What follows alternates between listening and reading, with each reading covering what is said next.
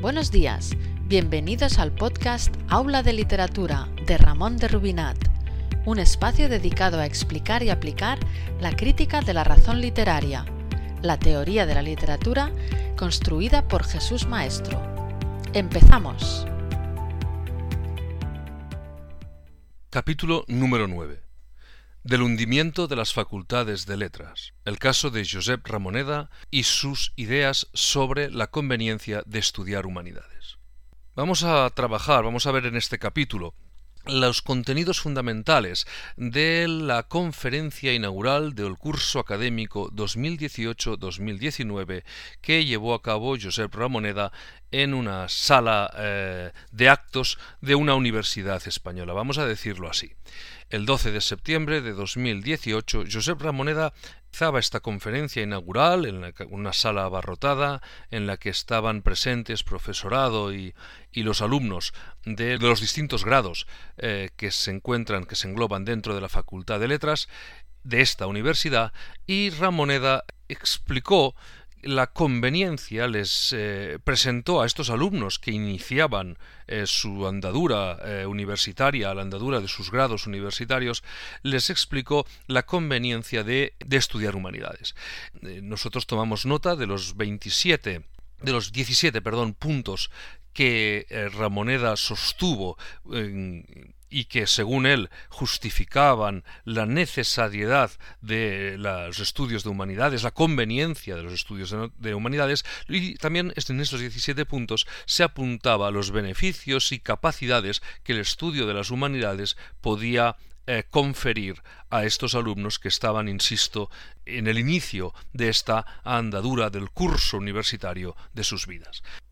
Pues bien, vamos a ver estos 17 puntos y los comentaremos muy brevemente. El primero de ellos, si, uno no estudia humanidades, eh, el individuo, el género humano, no podrá seguir creando sentido. Esto no significa nada que no podamos seguir creando sentido, esto significa que la creación de sentidos, signifique esto lo que signifique, es una materia que compete exclusivamente a los que estudian humanidades. Luego, un, individuo que estudia bioquímica, pues es un tío que no puede crear sentido. Bueno, crear sentido no significa nada, pero aún así sirva esta primera nota como exponente para ilustrar la prepotencia del individuo de letras. Es, eh, digamos, ya adelantamos aquí una de las conclusiones, es realmente impresionante la soberbia, la petulancia del individuo de letras, del humanista, que se niega a reconocer el poco, el, el, poco papel, el poco espacio que se le ha dejado, el poco espacio que el conocimiento científico de la realidad le deja al humanista. Pero este, el humanista, incapaz de afrontar y luchar por defender los campos que se supone que están bajo esa cobertura que llamamos humanidades, e incapaz, insisto, de llevar a la práctica una defensa positiva, pragmática, realmente eh, sólida, consistente de sus, de sus disciplinas, no tiene otro recurso para reivindicarse que este tipo de abstracciones. Sin las humanidades, los individuos no podremos seguir creando sentido. Quienes no estudien humanidades no podrán seguir creando sentido. Signifique esto lo que signifique. 2. Quienes no estudien humanidades permitirán que les escondan la complejidad de lo real. Traducido, serán unos imbéciles, unos idiotas concretamente, unos idiotas que no entenderán la complejidad de, la realidad, algo que sí les será dado a quien estudie humanidades. Bueno, y aquí seguimos siempre en esta retórica petulante, en esta retórica soberbia, en esta retórica acomplejada, en definitiva, porque esto es un complejo, esto es el exponente de la impotencia de quien así se manifiesta. Esto es un exponente de su incompetencia, de su deriva, de su absoluta, eh, de la nadería con la que se maneja, de la nadería de sus ideas. Permitirán que les escondan la complejidad de la real. Bueno, pues eso traducido significa que un individuo que estudia filología advertirá la complejidad de lo real, mientras que un tío que se dedica a la mecánica será un inútil ¿eh? un imbécil incapaz de entender que la realidad es compleja. Esto es lo que se deriva de esta afirmación. Número 3 quienes no estudien humanidades serán incapaces de acercar su experiencia individual a las otras personas porque desconocerán las artes y la literatura, que son los aperos imprescindibles para conseguirlo. Luego el estudio de las artes y la literatura son, nos procuran los aperos imprescindibles para acercar nuestra experiencia individual a las otras personas. Y esto lo, uno lo dice así uno lo dice así, con esta, con esta frase de semejante apariencia tan contundente y a la vez eh, oscura, que eh, muchos eh, tibios pueden quedar, digamos, amedrentados, ¿verdad?, ante semejante afirmación. Y así sucede habitualmente, es decir, estos individuos, individuos como Ramoneda, se enfrentan a auditorios poblados por individuos, en este caso de, los primeros cursos de grado. Bueno, esto no significa nada, pero también significa bastante. Pero no está el mal tanto en los alumnos cuanto en los profesores. En los profesores y en los responsables académicos que le invitan a pronunciar semejante conferencia. Esto se dice y nadie le contesta. Pero no es esto el problema. El problema es que se le invite para que diga esto. Este es el problema. Es decir, en la inauguración, en una praelectio, en una praelectio, en la conferencia inaugural de un curso académico, invitas a un individuo para que diga estas cosas. Luego, a ti, esto significa que a ti estas cosas te interesa que sean, que se digan en, esa circunstancia. Pues bueno, aquí se dirá que los que estudian artes y literatura se dotarán de los aperos imprescindibles para acercar su experiencia individual a otras personas. Pues muy bien, pero volvemos a lo mismo. ¿Y quien no estudia humanidades, qué pasa? Pues quien no estudia humanidades será incapaz de comunicar su experiencia individual a los otros. Esto es lo que aquí se está diciendo. Esta es la, la soberbia estupidez que aquí se está diciendo. Y esto era uno este es el modo en el que se venden las humanidades. Esta es la, la manera en que esta universidad entendió que debía ilusionar a los alumnos que empezaban los distintos grados de la Facultad de Letras. De este modo entendió la institución universitaria que podía eh, acrecentar los ánimos o inflamar los ánimos estudiantiles de los alumnos, ¿verdad? Que así eh, escuchando estas, este tipo de recetas, uno acometerá la labor eh, investigadora y, estudiosa ¿verdad? de, de los grados con una disposición mucho más decidida. Bien, eh, punto número cuatro. Quienes no estudien humanidades no serán capaces de recuperar y reconocer el sentido trágico de la vida. Yo, y esto, esto es lo que se dijo en aquella, en aquella conferencia. Debo decir ahora que tomé estos 17 puntos que los copié, lo envié a una autoridad eh, universitaria, vamos aquí a excusar eh, nombres y cargos, lo envié a una autoridad universitaria y me contestó que bueno, pues que lo tendrían en cuenta para otras ocasiones, pero ya está, nada más. Ahora, aquí se dijo, punto número cuatro, que quienes no estudien humanidades no serán capaces de recuperar y reconocer el sentido trágico de la vida. Bien, pues el sentido trágico de la vida no hace falta que lo recupere, ni que lo reconozca eh, nadie por medio de las humanidades, basta con que se te muera un padre, una madre, un hermano, un hijo, una hija, y ahí uno ya advierte el sentido trágico de la vida. Basta con salir de la cápsula, de la bombolla protectora de los estudios que no tienen ninguna consistencia, es decir, basta con salir de la burbuja universitaria y dar y empezar a trabajar, eh, ir a, a, enfrentarte con la realidad de la vida y entonces se te hará muy muy muy tangible y no te hará falta reconocer ni recuperar el sentido trágico de la vida porque lo vas a vivir en toda su extensión. La vida mata, efectivamente. No serán capaces de recuperar y reconocer el sentido trágico de la vida. nosotros diremos lo contrario.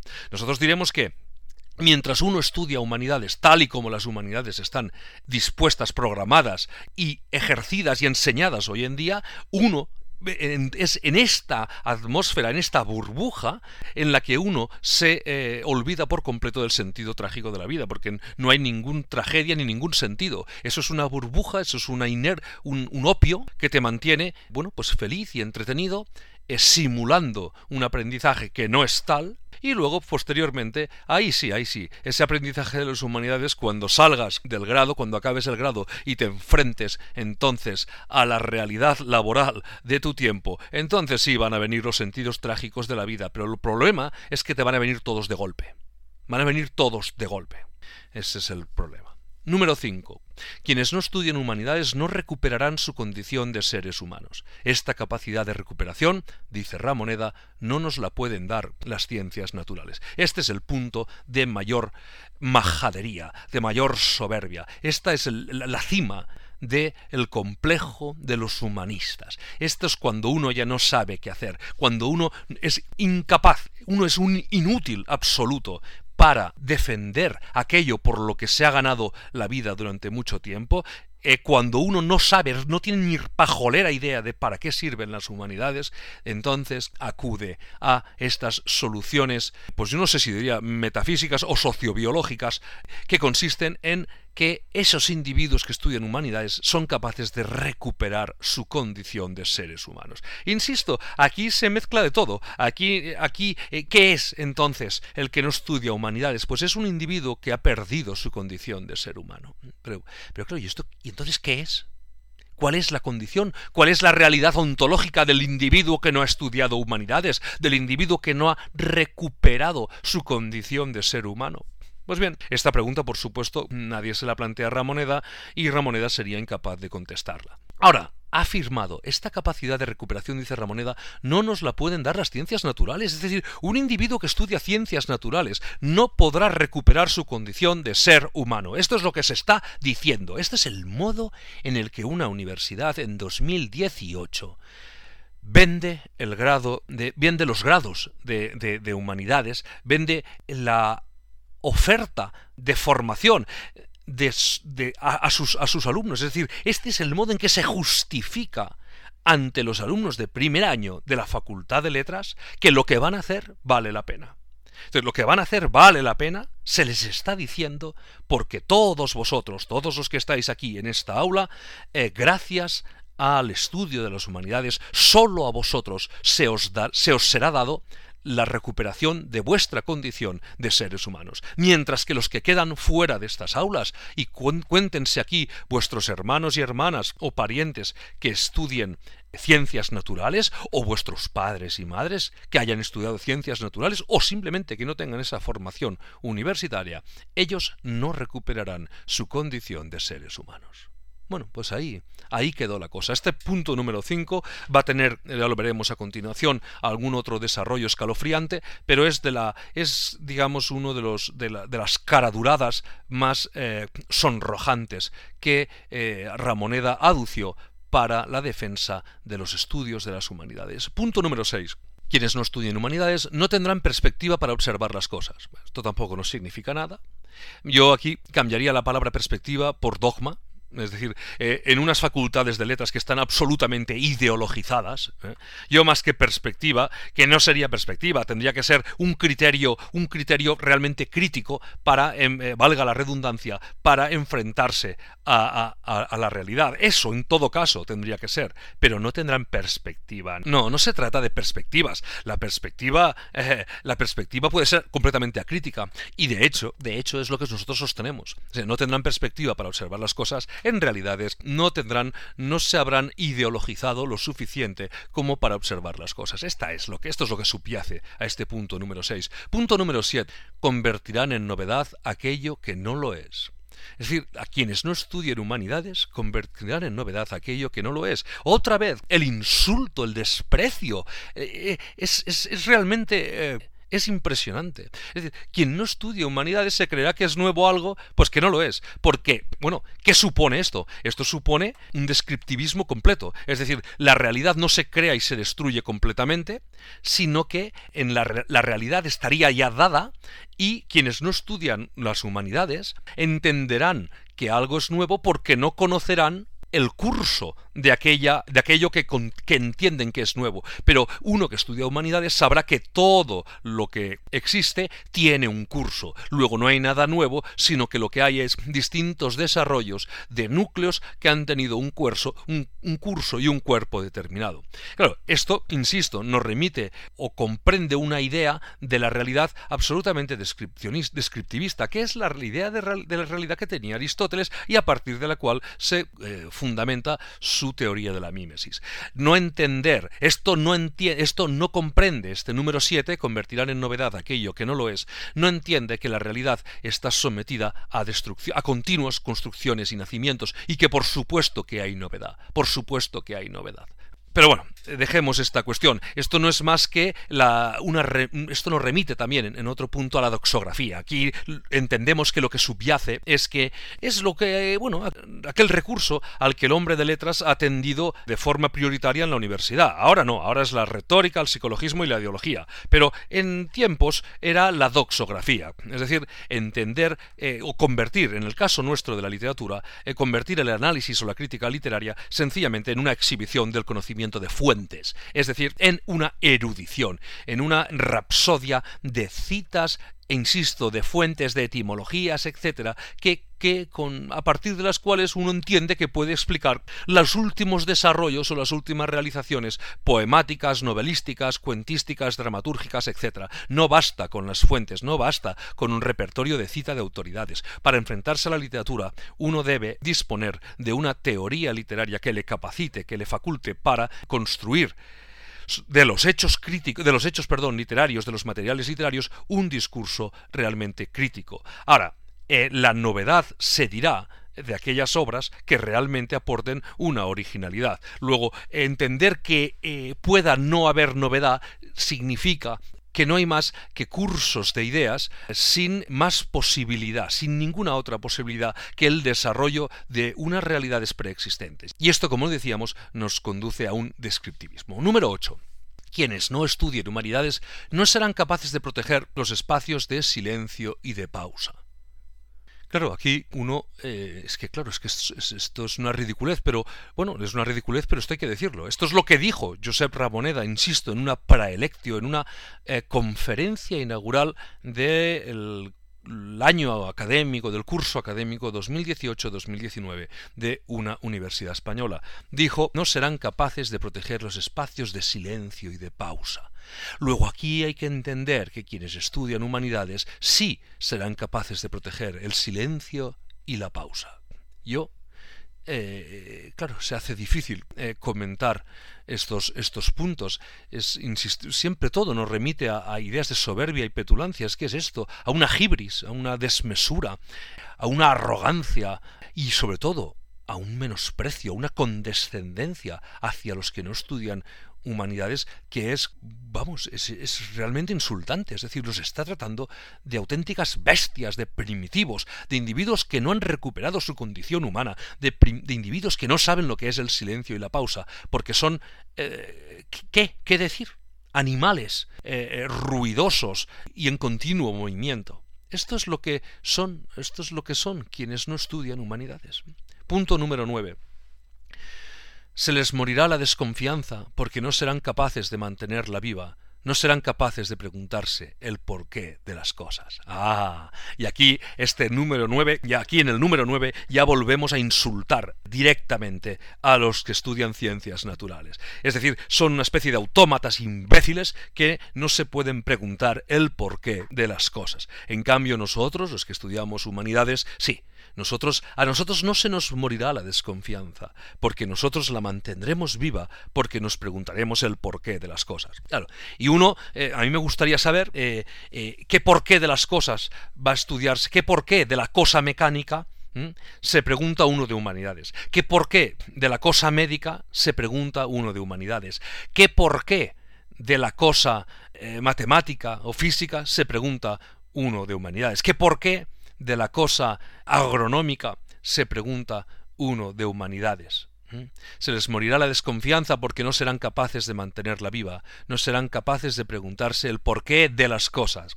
¿Pero de qué cosas? ¿De qué cosas? ¿Es acaso el humanista un sabio de la materia universal? ¿Es que existe una materia universal?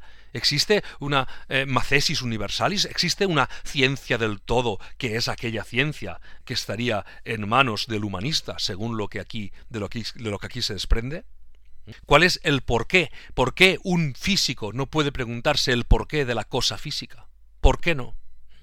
Bien, todo esto es una estupidez. Seguimos con el punto número 10. No sabrán esta es muy buena. No sabrán que todo es falsable. Y aquí Ramoneda, con la alusión a lo falsable, Ramoneda se descubre como lo que es. Un, como lo que es él y la generación, y una generación de individuos como él, que han vivido estupendamente de la universidad, o de instancias eh, culturales, vamos a llamarle, de, instituciones culturales, como la universidad, para la que estudiaron en su día algo y luego ya no les hizo falta estudiar ni un solo día más. Cuando habla de falsabilidad, aquí Ramoneda se está aludiendo a la falsación de Popper, es decir, se han quedado en Popper, se han quedado en el teoreticismo de Popper. Es decir, si algo se puede falsar, aquello no es verdad. Es decir, y si no se puede falsar teóricamente, es la realidad la que se equivoca y no la teoría. en esto consiste la falsación, es decir, en una defensa de la coherencia formal de, los enunciados con indiferencia de las realidades materiales. Es decir, en una, en una eh, en desligar por completo lo formal de lo material. Pues bien, Ramoneda y, ha llovido desde entonces, y ha llovido mucho desde entonces. Ramoneda debió estudiar esto en su tiempo y no le hizo falta, fíjense qué capacidad, no le hizo falta revisar nada de lo que estudió, porque él ha podido seguir viviendo y haciendo conferencias inaugurales de cursos académicos diciendo lo mismo que mm, sabía pues desde sus años, entendemos desde sus años de formación, porque se ha quedado en el falsacionismo de Popper, en el teoreticismo de Popper.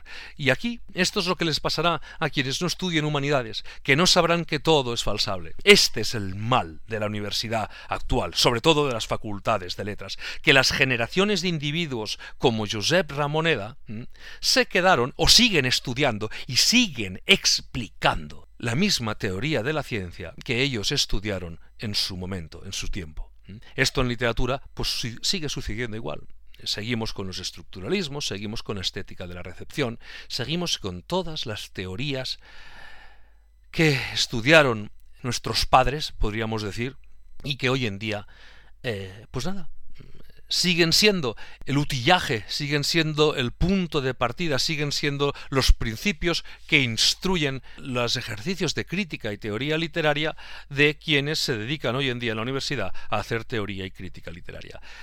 No ha sabido la universidad en el ámbito, en la parcela de letras, progresar. Y no, no digamos que no ha sabido, es que no lo ha necesitado. Eh, estos individuos adquieren una, un puesto, eh, se convierten en funcionarios y el sueldo no, su sueldo no está vinculado en ningún punto a su competencia. Uno puede saber algo que ha sido rebasado, criticado, triturado por otras teorías, pero tanto da, no es necesario estar al día, ponerse al día, no por la novedad, sino por la competencia. Es que no hay que estudiar una cosa porque sea nueva, es que hay que estudiarla porque es mejor, porque es más competente que lo, que, que lo que tú haces. Pero uno tendrá que estar al corriente de lo que se hace para saberse y protegerse frente a lo nuevo, es decir, para incorporar lo nuevo si es mejor que lo que estabas haciendo hasta ahora, o si es capaz de explicar la realidad de los materiales con los que tú operas de una forma mucho más competente que la que tú estabas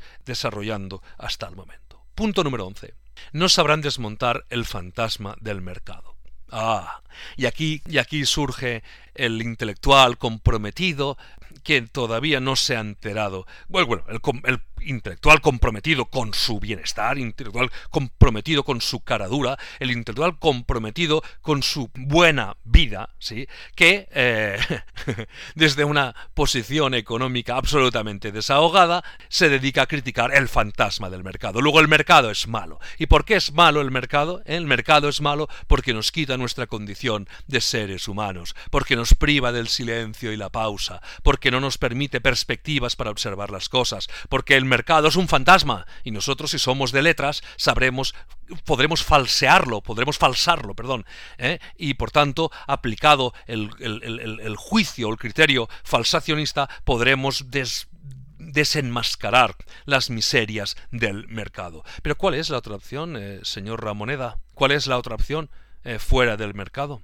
¿Mm? Y luego, ¿cuáles son los beneficios, los beneficios que quienes abominan del mercado obtienen del mercado, porque uno debe entender que la abominación del mercado deberá hacerse desde una militancia ejemplar.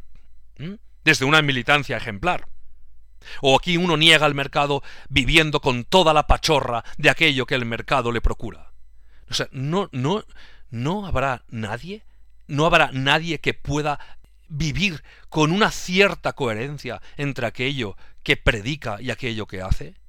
No, no, no queremos caer aquí en moralismos eh, eh, de ningún tipo. No es esta, no es esta la idea. Por supuesto que la mentira y la incoherencia son necesarias. No podríamos vivir, digamos, con las ventanas abiertas y con una, una bondad cátara. No se trata de esto. Se trata, hombre, simplemente de una mínima decencia entre la vida y, y la prédica. Una mínima conexión. No estamos diciendo una adecuación completa. Pero, hombre, no sabrán desmontar el fantasma del mercado. Luego, el mercado es un fantasma que se desmonta y ¿qué queda? ¿Qué hay detrás? ¿Qué es lo que, qué es lo que defiende el señor Ramoneda? ¿Por qué no lo dice rectamente? ¿Por qué no lo dice inrecto? ¿Por qué no dice qué es lo que hay detrás del fantasma del mercado? ¿Qué es lo que debería haber en, en lugar del fantasma del mercado?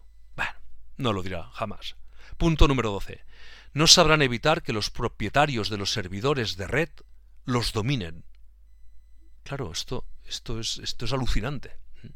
Es decir, quien no estudia humanidades no sabrá evitar que los, los, propietarios de los servidores de red los dominen. Esto es lo que le sucederá a quien no estudie humanidades. Y digo yo, ¿qué contenido de del grado de, de, filología nos facultará, facultará al alumno para que los servidores de red no lo dominen? No es tanto lo que aquí se defiende, lo que aquí se defiende, cuanto el desprecio, el menosprecio a los demás. Es decir, es que los que estudian ciencias naturales, que no podrán recuperar su condición de seres humanos, son unos imbéciles que caerán en brazos de los servidores de red. Y digo yo, ¿no estarán más precavidos para evitar caer en manos de los servidores de red los estudiantes de informática que los de filología? Es una pregunta así. Bien, dejémoslo. Punto número 13. Esta es muy, esta también es muy, es muy importante. Yo creo que es de las tres más importantes. La, primera barbaridad es la de la condición humana. Esta es, es, fundamental. En segundo lugar, lo de no sabrán desmontar el fantasma del mercado. Es decir, no son humanos, están, están presos del dinero. Y eh, número 13, no sabrán escaparse a la matematización. Y preguntarán ustedes, ¿en qué consiste la matematización? Pues no lo sabemos. No sabemos en qué consiste la matematización. Suponemos que lo que subyace a esta estupidez es que es una diferencia entre el hombre de, el hombre de ciencias, el matemático, que no tiene espíritu, y el hombre de letras, que tiene espíritu. La matematización, estos individuos siempre identifican la aritmética con la matemática, es decir, en su ignorancia hacen un reduccionismo de lo que la matemática es a pura aritmética. Y, me atrevería más a la suma y la resta, fundamentalmente. Matemáticas para estos individuos es la suma y la resta. Escaparse a la matematización tiene que ver con lo del mercado y suponemos que tendrá que ver pues con el acaparar, acaparar, sumar, acaparar en mercancías o bien o bien con la lógica, es decir, con entender que hay una cerrazón, una lógica eh, cerrada y, y censora y coartadora de las matemáticas y que luego habría un mundo del espíritu, eh, un mundo de perspectivas, un mundo de posibilidades mucho más abierto y por tanto mucho más rico y democrático que la lógica matematizadora que tendría, que sería excluyente y dogmática. queremos entender que detrás del no sabrán escaparse a la matematización eh, subyace todo lo que acabamos de decir.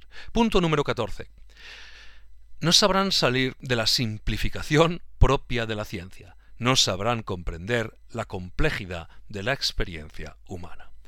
Bien, luego si uno eh, afirma que el diámetro es una línea recta que une dos puntos de una circunferencia pasando por su centro, eso, eso es una simplificación propia de la ciencia. Quien, quien así, quien esto sostenga, que el diámetro es una línea recta que une dos puntos de una circunferencia, pasando por su centro, es alguien que no sabrá comprender la complejidad de la experiencia humana.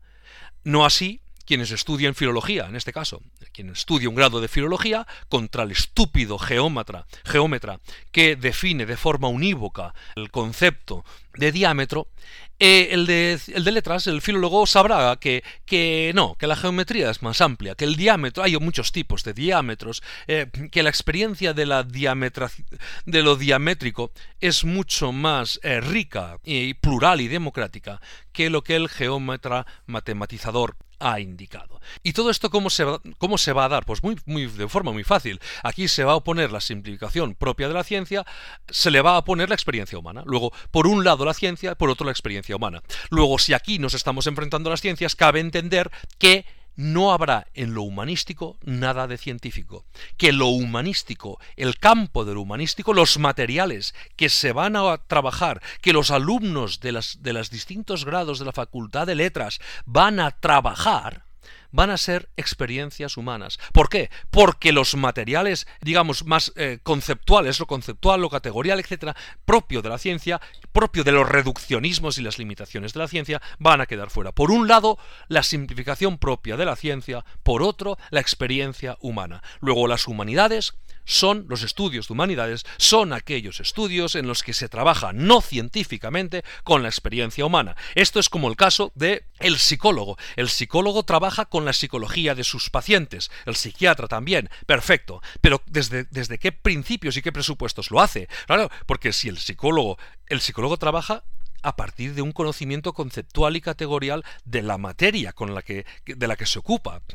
El, psicólogo tiene formas de discriminar la fenomenología, los casos con los que se ocupa, pero aquí se está diciendo que el psicólogo debe trabajar psicológicamente la psicología de sus pacientes. Es decir, si tú estás triste, bueno, pues yo voy a tratar la tu psicología, tu depresión, tu tristeza extrema, tu depresión, pues yo la voy a tratar no a partir de un utillaje, un conocimiento que me permita operar de forma competente con tu depresión, a partir de un conocimiento de lo que la depresión es, de, las, de sus constituyentes, casuísticas, etcétera, etcétera, sino que yo voy a ocuparme de tu depresión a partir de mi alegría, de mi indiferencia o a partir también de mi depresión, eh, comparando o compartiendo las dos depresiones. Pues esto es lo que aquí se está proponiendo, es decir, eh, vamos a estudiar eh, la experiencia humana, pero no con las simplificaciones propias de las ciencias. Pues hay, hay que entender que se va a estudiar la experiencia humana con la amplia, democrática, plural experiencia humana, o sea, a partir de la propia experiencia humana, que insisto, por lo plural y lo democrático, es superior o es mucho más, es menos eh, censora y simplificadora que la ciencia. Número 15. No serán capaces de desmontar falacias. Claro, esto es una broma.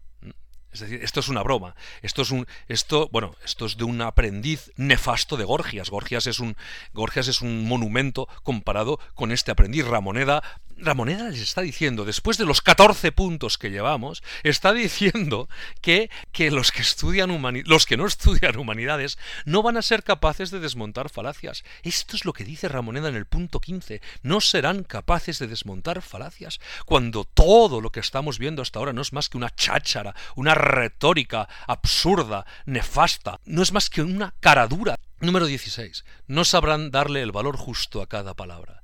Es impresionante que quien acaba en el punto 14 de decir que quienes no estudien humanidades no sabrán salir de la simplificación propia de la ciencia, ahora, ahora acuda al valor justo de cada palabra. Pero ¿cuál va a ser el valor justo de cada palabra si partimos de la experiencia humana, si trabajamos a partir de la experiencia humana y no trabajamos a partir de la simplificación propia de la ciencia? ¿Y qué es eso de darle valor a las palabras? ¿Qué, qué, qué es el valor? el, sentido etimológico, el sentido lexicográfico. Ahora, lo que no dirá Ramoneda, el sentido categorial. Este es el sentido que Ramoneda no quiere para las palabras. Quiere un valor justo, un valor justo que tendrá que ver, suponemos, con eh, los cursos etimológicos de las palabras, o bien con cualquier otro, eh, digamos, aditamento ideológico, o bien siguiendo con la filología, con el valor lexicográfico, el significado lexicográfico de las palabras. Pero esa justicia de la palabra, eh, del valor de la palabra, no la asienta Ramoneda en el significado categorial en los significados categoriales de las palabras, sino en la lexicografía, etimologías, etc., o directamente en las ideologías. Bien. Y por último, el número 17, que eh, entronca con el 11. El 11 era no sabrán desmontar el fantasma del mercado. El número 17 dice lo siguiente. No sabrán deshacerse del Homo economicus, en el que nos han convertido. Es decir, desde fuera de las humanidades, los de ciencias, es, que es así, es que esto hay que decirlo con esta simplicidad y con este maniqueísmo y con este estúpido maniqueísmo. Es decir, nos han convertido, luego, bueno, aquí también cabría decir, bueno, pues no serán tan válidas las humanidades, ni tan potentes, ni tan recomendables, ni tan inteligentes, cuando eh, realmente eh, son capaces de sucumbir ante un tío que lo que quiere es hacer dinero. un, un, esto es del fantasma del mercado, ¿no? Esto es, pues igual no es tan, tan fantasma el mercado, ¿no? Igual la fantasía, lo fantasmagórico, son estas humanidades. Y lo real, ¿verdad? Lo, lo material es el, es el, mercado. Mientras que esto es una cháchara. Igual el fantasma es esta cháchara eh, humanística. Igual es esto, puesto que los de la cháchara humanística han visto cómo el Homo economicus se les ha impuesto a ellos. No sabrán deshacerse del Homo economicus en el que nos han convertido. Volvemos con este aborrecimiento de lo económico y del mercado, como si cupiese en el mercado y en el y en el en el en la economía, como si pudiese darse allí un valor eh, moral general y absolutamente eh, rechazable, nefasto, es decir, como si fuese un todo por entero rechazable, abominable por entero, el Homo economicus. En esto nos han convertido. Entendemos los de ciencias naturales, entendemos aquellos que simplifican las cosas, una simplificación propia de la ciencia, contra la que se rebelarán los individuos de humanidades. Pues bien, estos son los 17 puntos de la praelectio, de la conferencia inaugural con que Josep Ramoneda abrió el curso académico de la Facultad de Letras de una universidad. A este individuo lo invitaron para hablar, para decir estas cosas, y por tanto hay que entender, cabe entender, que los responsables de la institución comulgaron con eh, lo que aquí se dijo, porque claro, sería muy de otro modo sería muy complicado, es decir, eh, eh, sería muy inquietante o preocupante. ¿no? Es decir, si tú invitas a alguien para que les diga al conjunto de tus alumnos por qué vale la pena estudiar lo que van a empezar a estudiar ahora y tú no sabes lo que este individuo va a decir o tú eh, desconoces que lo que va a decir es contrario a lo que tú sostienes, entonces quedas muy mal. Es decir, quedas muy mal por dejación, por, por, por esa ignorancia. Pero es que no creo que este fuese el... Bueno, no creo, no, yo afirmo que este no es el caso. Es que este no es el caso. Es que lo grave, lo dramático, lo significativo es que a este hombre se le invitó sabiendo que diría cosas de este estilo.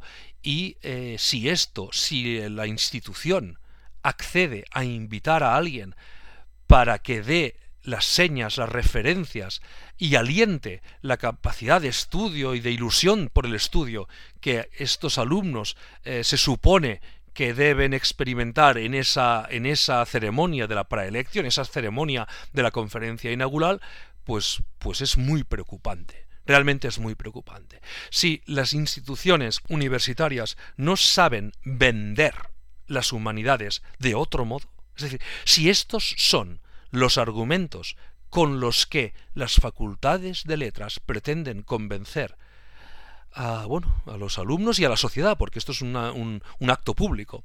Pretenden convencer a la sociedad de que eh, las humanidades deben protegerse, preservarse por su, digamos, eh, valor.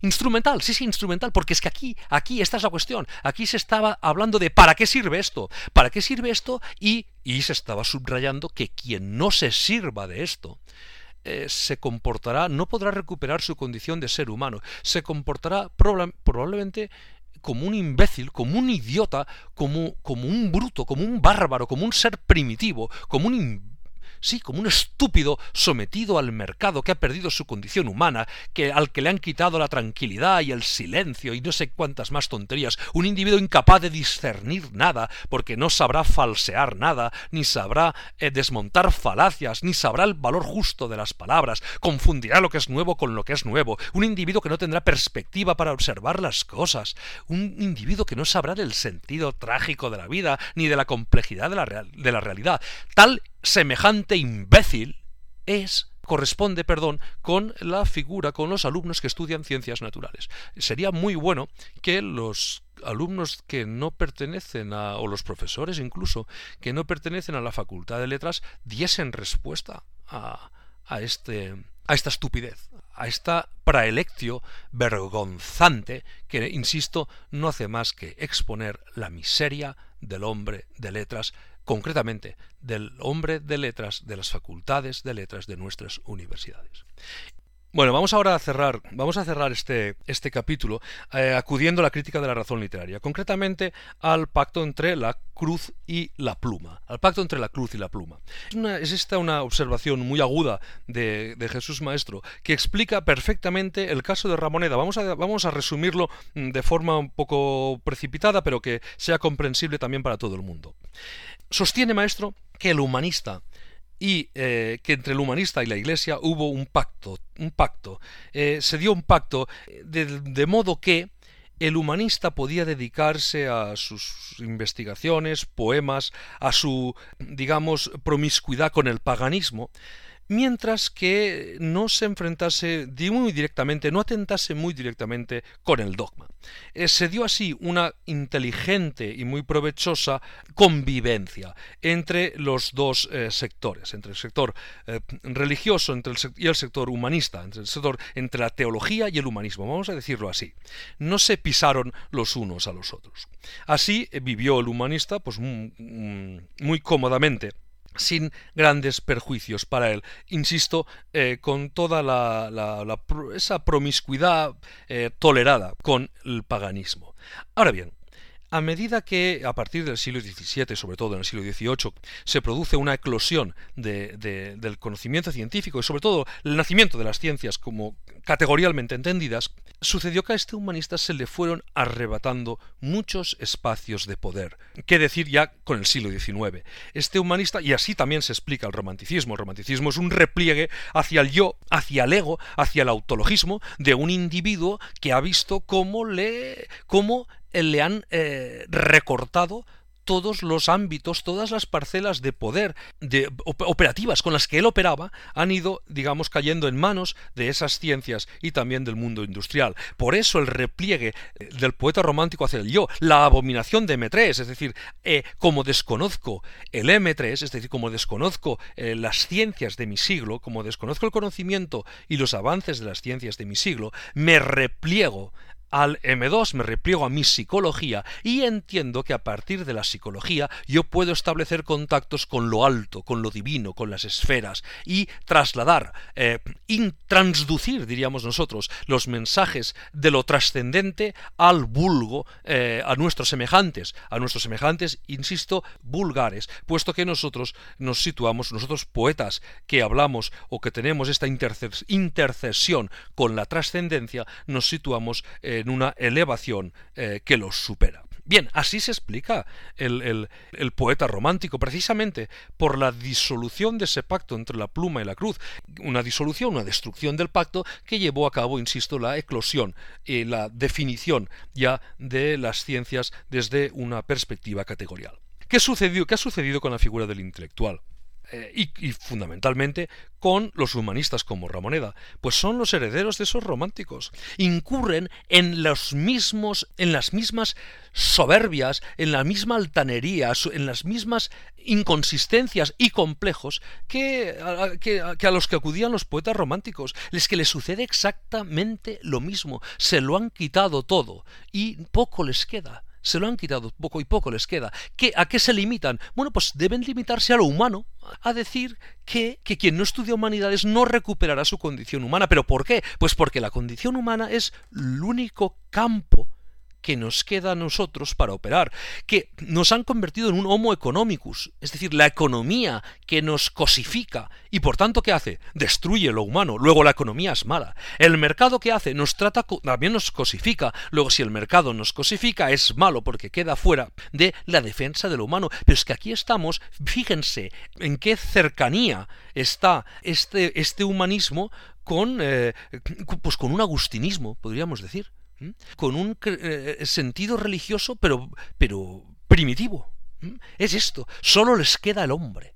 les queda el hombre no trabajado eh, eh, antropológicamente, eh, sociológicamente, etc. No, no, les queda este ámbulo nebuloso de lo humano así, en abstracto. ¿Por qué? Pues porque en concreto no puede ser, porque si fuese en concreto, entonces incurriríamos en la simplificación a la que nos conduce la ciencia. Es decir, en definitiva, todo esto es la expresión de una impotencia, de una incapacidad. Se ha quedado en el teoreticismo de Popper, en lo falsable. Estos individuos han vivido toda la vida diciendo las mismas cosas a partir de los mismos libros que leyeron en aquel tiempo, y desde entonces, porque esto en letras es posible, no han vuelto a estudiar, no les hace falta estudiar. Tú puedes decir las mismas idioteces que decías entonces, las puedes repetir hoy, puedes hacer la misma clase que hacía hace 30 años, la puedes hacer hoy. Empezar por lo mismo, seguir por lo de siempre y acabar siempre igual. Esto en letras es posible. Aunque la los, eh, la teoría literaria en nuestro caso, aunque el conocimiento de los materiales literarios o de otros campos dentro de las, de las facultades de letras haya evolucionado, se haya triturado lo anterior, se haya construido una razón, en nuestro caso literaria, capaz de dar cuenta de los materiales literarios de una forma mucho más competente, da igual, porque no lo necesitan para vivir, porque en la burbuja universitaria uno puede decir las idioteces, las estupideces, las imbecilidades que aquí dijo Josep Ramoneda y te contratan para para que las digas, te pagan para que las digas. La universidad no te desmiente, luego cabe entender que la universidad es aquiescente, eh, ya le está bien, ya le va bien a la universidad que digas lo que dices, porque entendemos, coincide con lo que dices. Pues bien, esto, a nuestro entender, lo explica todo. Esto explica todo lo que actualmente pasa en las facultades de letras y esto obviamente explica que, eh, que esto se acaba. Esto se acaba, bueno, esto se acaba, esto va a durar mientras el Homo economicus, mientras el mercado rinda y eh, las instituciones paguen a la universidad para que mantenga estos estudios, estos grados de letras en la forma en que hoy, en la en que hoy están. Cuando se acabe el dinero, esto se va. A los alumnos hay que tratarlos muy bien porque son muy pocos y nuestro puesto de trabajo depende de ellos. Eh, si no, podría darse el caso de que nos pagasen para no dar clase, porque no tendríamos a nadie delante. Eh, luego hay profesores que ante esta perspectiva lo que hacen es trabajar las experiencias humanas de sus alumnos, porque esas experiencias humanas abiertas, democráticas, plurales, y no simplificadas y reduccionistas como las ciencias, son un material que les va a procurar que les va a permitir recuperar su condición humana, librarse del fantasma del mercado, no incurrir en la matematización y, por supuesto, sustraerse a la condición de Homo economicus que corroerá a todos los demás estudiantes de la universidad que no están en las facultades de letras. Pues bien, esto es lo que aquí se dijo y así lo hemos criticado. Aquí termina el episodio de hoy. Recuerda que puedes encontrar todas las referencias en www.auladeliteratura.com. Gracias por vuestra atención. Seguimos.